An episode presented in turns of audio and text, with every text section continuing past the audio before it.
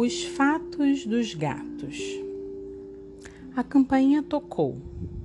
Depois vieram três batidas, fortes no portão, com a voz do carroceiro gritando: Selma, esse gato é teu? Fui ver o que estava acontecendo, mas por curiosidade do que por qualquer outra coisa, já que não tinha danado de gato nenhum. Quando abriu a porta, vi um gato morto estirado no riozinho do esgoto, a água preta afogando parte do corpo. Primeiro fez cara de nojo, depois de pena. Ficou olhando para o gato, os olhos abertos, a barriga amassada e um pouco das tripas saindo. Nunca tinha visto tripa de gato. Mas esse gato é teu, Selma? Não vi quem matou. É teu? Não é, Tonho. Mas tem que ver isso aí, né? Vai deixar o bicho assim, no meio da rua? Não vou, Tonho. Assumiu o compromisso de se livrar do gato, mais porque a calçada era dela do que por qualquer outra coisa. Pegou um saco de lixo, botou duas luvas de borracha e se agachou para pegar o gato como se os dedos fossem pinças. Aquele nojo lascado, fedor, as tripas. Olhou bem fundo nos olhos mortos do gato e sentiu uma pontada na boca do estômago. Que maldade fazer uma coisa dessa com um animalzinho. Só porque é gato de rua? Esse povo ruim, povo amundiçado sem educação, sem compaixão, sem limites. Um dia eu vou me mudar dessa rua desgraçada. Entrou em casa com o gato dentro do saco. Pensou em colocar o gato ensacado dentro de uma caixa de papelão. Misturar com os outros lixos da casa, restos de comida, cacos de um copo quebrado. O caminhão do lixo passa a noite, não vai demorar tanto deu-se por satisfeita e foi assistir a televisão. Meia hora depois, ouviu um miado. Levantou da poltrona com toda rapidez e foi conferir o gato no quintal. Estava lá, fechado no saco preto. Mas o miado insistiu. Oxe! Saiu procurando, olhou debaixo da mesa de centro, atrás do sofá, no banheiro, na garagem e parou finalmente na cozinha. O miado finíssimo e tremido vinha de um gatinho bem pequenininho, magro de dar dó, que mal parava em pé. O bichinho cambaleava, miava, tombava para o lado, depois levantava e começava tudo de novo. Selma olhou em volta, tentando achar o lugar de onde o gatinho surgiu. Nada. Vem cá, bichinho. Pegou o gato com as mãos e trouxe para perto do pescoço. Cheiro de leite. Será que tem dono? Resolveu procurar pela rua, de porta em porta. Saiu perguntando se alguém tinha perdido um gatinho bebê. Tão pequeno, filhotinho, uma tristeza ele perdido. Foi parar lá em casa, acredita? Selma se acabando de pena. Ninguém sabia do gato, da mãe do gato ou do dono. Selma voltou para casa e o gato, miau, miau, agoniou-se. Separou uma vasilha e botou água para o bichinho. Ele bebeu que parecia vir da seca. Selma ficou com mais pena ainda. Trouxe carne moída temperada com cebola. Ficou assistindo o gatinho comer e miar. Quase não escutou o caminhão do lixo na rua. Correu sacudindo a caixa de papelão cheia de comida estragada e de gato estragado, até que alcançou um dos homens com roupa laranja. Quando voltou, o gato pequeno tinha sumido. Procurou de novo debaixo de todos os móveis, dentro da lixeira do banheiro e até dentro do vaso sanitário. Sem miado, sem pistas. Ficou preocupada. E se o gato tivesse saído? perdido na rua daquele tamanho, um pingo de gente? Seria uma pessoa da pior qualidade se deixasse um bebê de gato solto na rua. Aquele povo ruim. Quantos gatos já não apareceram envenenados? E os atropelados? Escaldados, estripados, despelados, esfomeados. Esse povo não gosta de gato. Não que eu goste tanto assim, mas fazer mal é outra coisa. Fui andando pela rua e fazendo ps, ps. Cadê o gatinho? Tu viu um filhote de gato, Tonho? Vi não. Ninguém sabe de nada. Dava vontade de xingar todo mundo. A noite já escura, não tinha nem lua no céu. E Selma atrás de um gato que apareceu e desapareceu no mesmo mistério. Cansou de procurar e voltou para casa. Ligou a televisão e o miado veio de novo. Dessa vez mudava de cômodo: cozinha, banheiro, corredor do lado de fora. Selma procurando o miado danado que não deixava de arrumação. Foi outra vez no quintal, encontrou a caixa de papelão, a do lixo e do gato morto, escondida debaixo do tanque de lavar roupa. Oxe! Estava lá a caixa, do mesmo jeito que Selma tinha arrumado de tarde. Um saco preto com um volume de bicho dentro, duas sacolas verdes com restos de comida e cascas de fruta e um monte de caco de vidro. Mas eu não tinha entregado a caixa para o caminhão do lixo? Tinha sim. Foi na hora que o gatinho pequeno fugiu. Peraí, não fugiu nada. Olha ele ali na cozinha. Chegou perto, contando os passos. Que diabo é isso?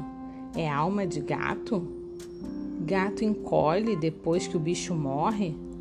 O gato miau, miau, como se estivesse respondendo. Selma ficou com medo e correu para se trancar dentro do quarto. Mas o gatinho veio atrás e começou a arranhar a porta. Nem parava em pé o desgramado. E agora está aqui, azunhando minha porta. É atentado esse bicho. Isso é coisa ruim. Botou uma cadeira contra a porta só para garantir e se embrulhou no lençol. Caiu no sono que nem viu. De manhã, ainda meio medrosa, saiu do quarto. Pss, pss. Nenhum gato deu sinal de vida ou de morte. Escovou os dentes, cortou uma mão no meio, mal sentou na mesa para comer e lá veio um miado. Esse era mais forte. Chegou na cozinha direto da boca de um gato preto, adulto, gordo, com cara de saudável. Mas e agora isso aqui virou o quê? Saiu para o quintal e nada da caixa, nem do gatinho bebê. Só tinha o gato preto recém-chegado. Tinha dono? Não ia procurar. Fica aí, gato preto. O bicho subiu no balcão da cozinha e foi beber água que se formava na poça da pia. Selma decidiu ignorar o gato para ver quanto tempo ele duraria na casa. O gato quieto. Selma quieta. A vida seguindo, o telefone tocando, o leiteiro vindo deixar o leite, a televisão, o dia inteiro ligada, o almoço, o jantar, o café da manhã, uma mão cortada ao meio e o gato preto lá, continuando. Passou uma semana e Selma aceitou que o gato agora era dela. Deu o nome de Julieu, achando graça. Era uma companhia. Ficavam juntos o tempo todo, grudados. Julieu sentava no colo de Selma e ronronava. Assistiam a filmes, documentários, dormiam na cama, sentavam no quintal de manhãzinha para tomar o sol do horário bom. Foram semanas de amizade, de grude, até que Julieu sumiu. Selma tentou mobilizar a vizinhança para encontrar Julieu, mas na verdade ninguém se mexeu para ajudar. Ninguém nem sabia que Selma tinha gato. Era como esse gato, Selma. Preto, gordo, saudável. Ela ficou procurando sozinha, sofrendo de saudade. viu um gato preto descendo de uma árvore e agarrou no maior alvoroço. O gato soltou um grito altíssimo e arranhou o pescoço de Selma. Não era Julieu. Um mês depois, quando Selma já tinha vivido parte do luto, Julieu voltou. Com ele, uma gata branca toda pintada de laranja e preto, os olhos amarelos enormes. Selma ficou tão feliz com a volta do gato que aceitou a nova moradora de braços abertos. Comida em dobro, colo em dobro. Que sorte que era mansinha.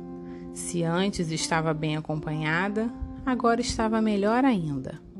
Deu para a gata o nome de Romênia. Só que Romeia não foi a única. No outro dia, Julieu trouxe um gato cinza com manchas brancas. Na semana seguinte, um laranja. Depois, um tigrado. Julieu foi trazendo gato gatos e mais gatos enquanto Selma servia comida, separava briga, ajeitava caminhas e brinquedinhos. Quando decidiu contar quantos gatos moravam na casa, o número já era maior que dez.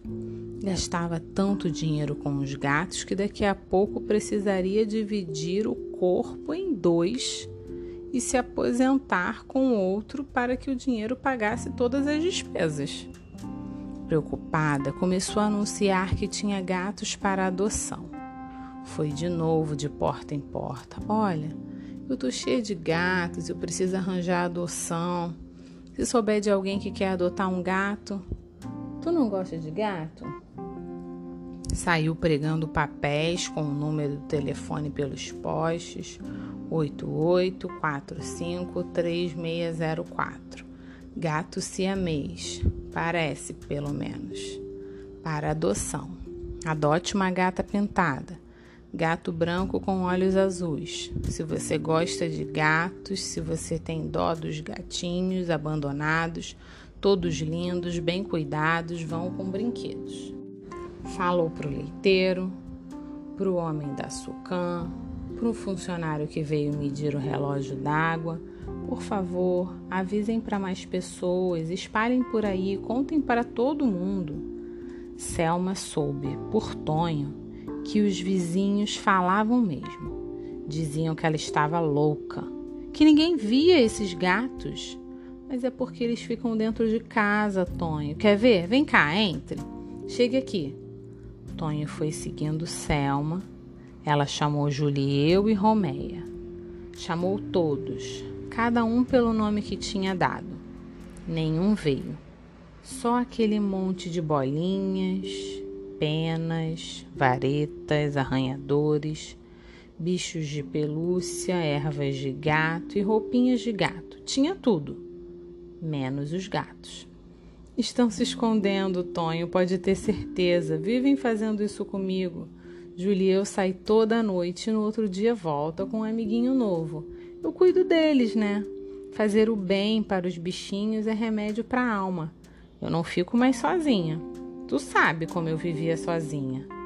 Tá me olhando assim por quê, Tonho? Opa, viu ali? A sombra ali? Era Julieu, certeza. Uma sombra preta, gorda, só pode ser Julieu. Que foi? Tá indo onde? Tonho deu uma corrida com os pés juntinhos e escapuliu para o quintal. Que cheiro horroroso é esse, Selma? Ave Maria, é carniça pura. Selma sentiu um choque no corpo. Parecia até que tinha enfiado todos os dedos em vários buracos da tomada. O que é aquela caixa ali no meio, Selma? Tonho foi chegando perto. Quando abaixou a cabeça, deu um grito. Redemoinho em dia quente. Jari de Arraes. Bons sonhos.